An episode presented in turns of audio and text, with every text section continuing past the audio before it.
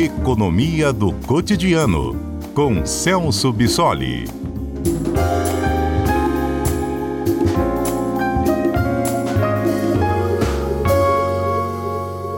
Hoje está para ser votada, ou estaria, a reforma tributária tão aguardada que vai mexer com a maneira como os governos cobram impostos e, naturalmente, como a gente vai pagar os impostos também.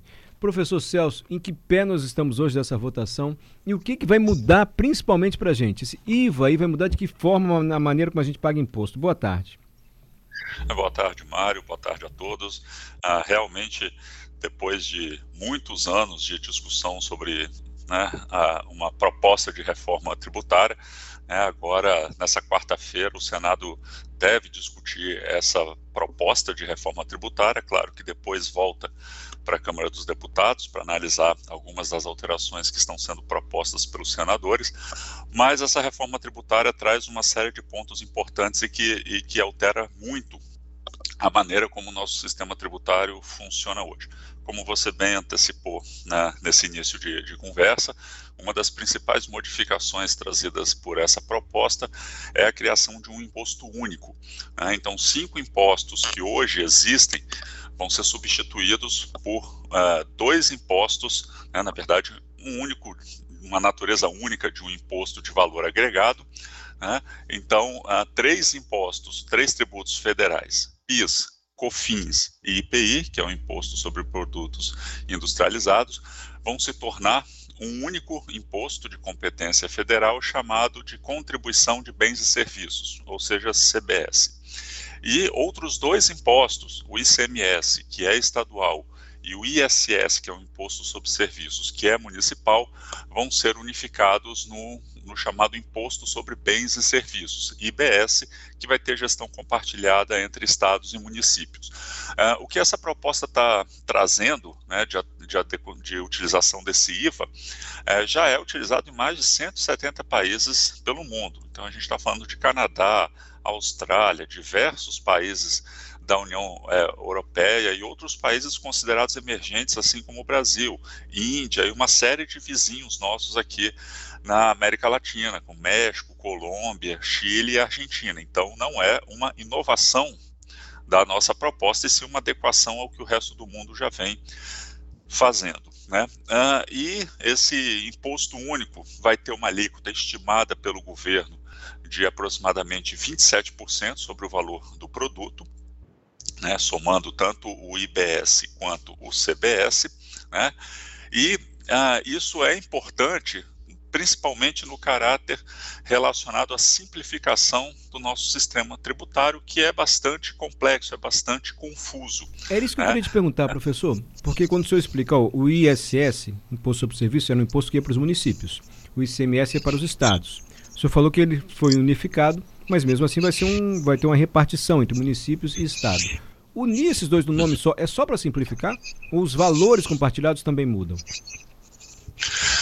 Ah, isso vai fazer parte de um comitê gestor que vai fazer ah, essa discussão e como esses recursos vão ser compartilhados. Ah, de qualquer forma, como essa reforma traz algumas modificações que podem alterar a, arrecadação de estados e municípios, e aí não só a esse exemplo que você acabou de citar, né, de juntar um imposto estadual com um municipal, mas também pelo fato desse imposto que está sendo proposto, esse IVA, agora vai ser cobrado no destino, ou seja, naqueles estados onde aquele bem ou aquele serviço está sendo consumido.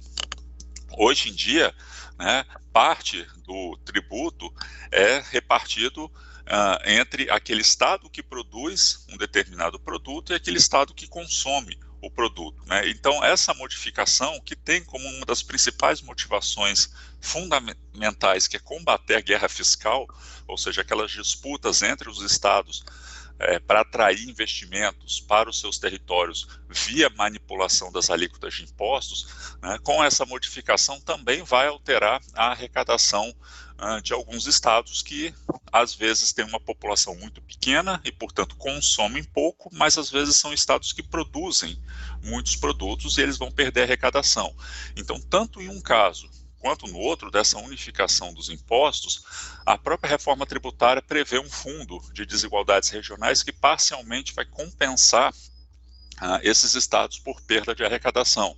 Mas tanto no caso da definição dessa alíquota, que é estimada em 27%, quanto algumas dessas perdas arrecadatórias, tudo isso vai ser regulamentado por projetos de leis específicos, né? não estão claramente delimitados nessa proposta de reforma tributária. Eu vi recentemente, existe... professor, uma palestra, acho que eu esqueci o nome desse, Bernard Api, do da Ministério da Fazenda. Api. Api. Bernardo Api. Bernardo Api, que é o responsável por elaborar essa reforma, enfim.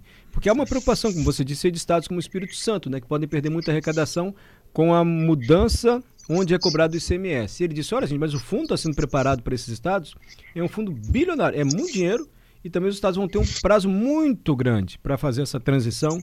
Então não há uma grande preocupação assim para estados como o Espírito Santo. E ele foi além. Ele disse: os estados que estão com as contas em dia, que administram bem receita e despesa, vão gostar da reforma tributária. O senhor compartilha dessa visão?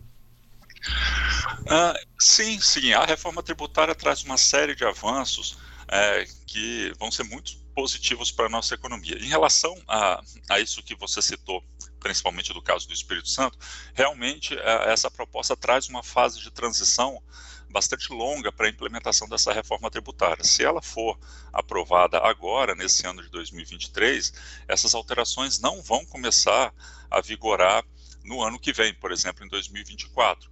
Né? A gente tem um período de transição, de implementação, que vai de 2026 até 2032. Então, realmente, uh, estados, municípios, o próprio governo federal vai ter bastante tempo para se adaptar a essas novas regras e eventuais mudanças na arrecadação. Né? E justamente por essa reforma tributária trazer uma simplificação na cobrança de impostos bastante significativas, isso traz um ganho ah, para toda a economia. Né? Se a gente pensar que hoje o contencioso tributário aqui no Brasil, né, que são todos aqueles recursos que estão envolvidos em processos na justiça ah, em torno do sistema tributário, hoje alcançam a cifra de quase 5 trilhões e meio de reais aproximadamente 75% do nosso PIB. Ou seja, uh, tem muito recurso que hoje está parado na justiça justamente por conta desse desentendimento entre empresas e o governo sobre a interpretação sobre a legislação tributária, sobre impostos que acabam incidindo mais de uma vez numa mesma cadeia produtiva e essa reforma uh, tributária promete acabar com todas essas dúvidas. Então, isso é bastante importante. Além disso, ah, ao mudar a, a, forma de cobrança desse imposto, né, agora no destino final, e também instituir ah, uma criação de uma cesta básica nacional que vai ser isenta desses tributos, né, para privilegiar a população de mais baixa renda, também com a possibilidade de criação daquele mecanismo de cashback, ou seja, de devolução de parte do valor do imposto que seria recolhido para aquelas pessoas que estão comprando aqueles produtos. Né? Então, é uma forma de compensar né, toda essa desigualdade tributária que nós temos no Brasil. Né? Esse tipo de política como o cashback, de devolução dos impostos, é uma política mais barata e mais eficiente que a gente tem para reduzir a injustiça tributária. É muito mais simples do que toda ação estatal de tentar é, compensar parte da população via prestação de serviços. Né? Essa devolução direta é muito mais eficiente.